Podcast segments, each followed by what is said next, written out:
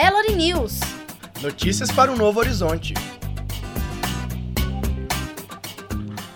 Governo desiste da reforma da Previdência e apresenta 15 medidas econômicas. Minas se torna o estado com mais mortes pela febre amarela. Síria sofre com mais um bombardeio. Isadora Williams cai e fica em último na final da patinação. Bom dia, eu sou a Carol Peixoto. E eu sou o André Lobato, está é, no ar mais um Belo News. Saúde. Mortes por febre amarela crescem em Minas Gerais e superam os óbitos de São Paulo. Até o último dia 20, a Secretaria de Saúde Mineira confirmou 86 mortes. Os dados mostram ainda que o estado tem 222 pacientes com infecção, 32 óbitos e 473 casos continuam sendo investigados. Há mais de 3 milhões de pessoas que não foram protegidas da febre amarela. Cerca de 85% da população foram atingidos pela cobertura vacinal. Repórter Bárbara Guerra. Política. As repórteres Lorena Campos e Marina Alvim entrevistaram o professor de economia Flávio Riani sobre a intervenção federal no estado do Rio de Janeiro. É, a questão do Rio, é, a, o Rio passa por um processo já de deterioração há muito tempo, né? Aliás, diga-se de passagem que não é só o Rio, né? A gente tem vários outros estados que têm situações até piores do que o Rio. Então, assim, há algumas é, análises que dizem que esse processo da intervenção do governo no Rio foi mais um processo político do que efetivamente alguma coisa que tivesse por objetivo apenas resolver o problema da criminalidade, etc. Né? Por que dessa argumentação? Porque o governo, vendo que ele não teria é, é, força, né? É, ele partiu para uma outra, uma outra alternativa, né?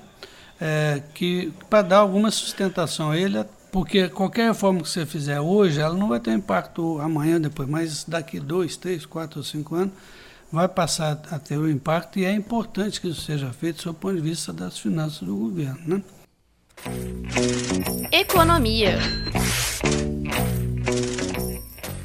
Após a suspensão do trâmite da reforma da Previdência na última segunda, 19, o governo federal tenta aprovar um pacote de medidas econômicas paliativas. Dentre as 15 medidas anunciadas estão a privatização da Eletrobras, a reoneração da folha de pagamento e uma maior autonomia para o Banco Central. Autoridades do Congresso consideraram o projeto um equívoco, porque três das medidas já estão em análise pelo Senado e pela Câmara dos Deputados. Internacional. Internacional. Internacional. Internacional. Internacional.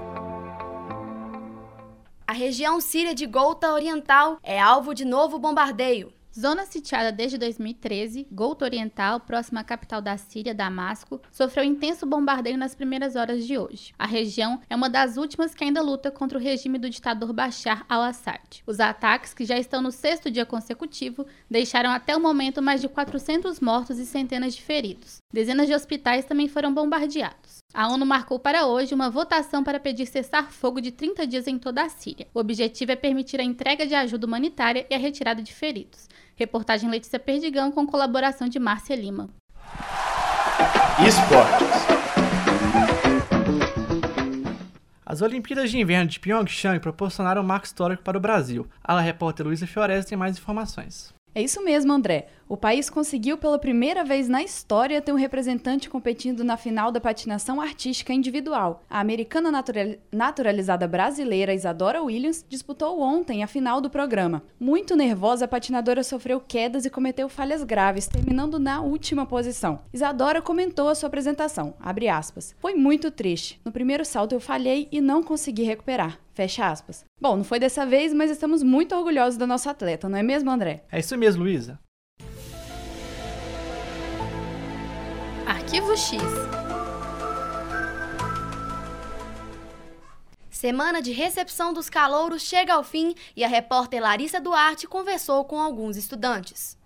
É, meu nome é Lucas Fritos, eu sou estudante do primeiro semestre de jornalismo. É, eu achei a recepção calorosa e eu achei interessante porque ela não só integra os alunos com o nicho acadêmico, mas só que também com o nicho cultural, que é, com essas propostas desses shows e permite com que a gente entre um pouco no ambiente da faculdade, no ambiente do fluxo de pensamento ou percepção de mundo é, dos veteranos e é como se fosse uma guia para entender realmente como que é o universo acadêmico, não propriamente acadêmico no sentido puro da palavra. Ana Raquel, primeiro. Ah, eu achei muito legal. Adorei todas as músicas, principalmente as que trouxeram visibilidade para as mulheres negras e etc.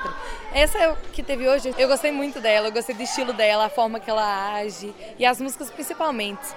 Teve o negócio de signos também, só que eu não pude vir, mas eu fiquei super animada porque eu achei tipo, muito legal a gente ficou menos tenso naquela coisa de ficar focado em tentar conhecer uma coisa que é totalmente nova pra gente. A gente ficou mais descontraído, foi algo mais tranquilo. Era gostoso ir lá na lanchonete, voltar pra lá e estar com alguma música, alguma coisa. Arte e cultura. O cineasta alemão Steven Soderbergh apresentou ontem no Festival de Berlim um filme gravado apenas com uma câmera de iPhone. Titulado Unsane, o filme conta a história de Sauer Valentin, uma jovem supostamente assediada. O cineasta destacou que o uso do smartphone reduziu o tempo de filmagem, além da equipe e o tempo entre os ensaios e a produção. Soderbergh não é o primeiro que utilizou essa tecnologia. Sean Baker gravou o longa Tangerine em 2015 da mesma forma. Chegamos à reta final da campanha de popularização do teatro e da dança de BH. Quem conta pra gente é a repórter Letícia Fulgêncio. Isso mesmo, Carol. Durante os últimos dois meses, a campanha organizou uma agenda com 132 espetáculos de dança, teatro infantil e teatro adulto, e 54 deles são inéditos por aqui. A programação completa está disponível em um aplicativo super bacana que a campanha desenvolveu. Lá a gente também encontra informações sobre os preços e os locais de cada apresentação. É só baixar o Vá ao Teatro e conferir. Os amantes da cultura que antes não podiam se aventurar a pagar preços altos pelos espetáculos, agora só precisam desenvolver desembolsar entre 10 e 19 reais. As entradas podem ser compradas tanto nas bilheterias quanto na internet, mas corre que é só até o dia 4. Obrigada, Letícia. Chega ao final o nosso boletim de informações Belo News. Produção: Carolina Silveira, Daniel Dyer e Larissa Duarte. Edição: Carolina Pontes e Rodrigo Machado. Trabalhos técnicos: Clara Costa, João Augusto Barcelos e Isabela Souza. Coordenação: Yara Franco. Obrigada pela sua audiência e até a próxima. Belo News. Notícias para um novo horizonte.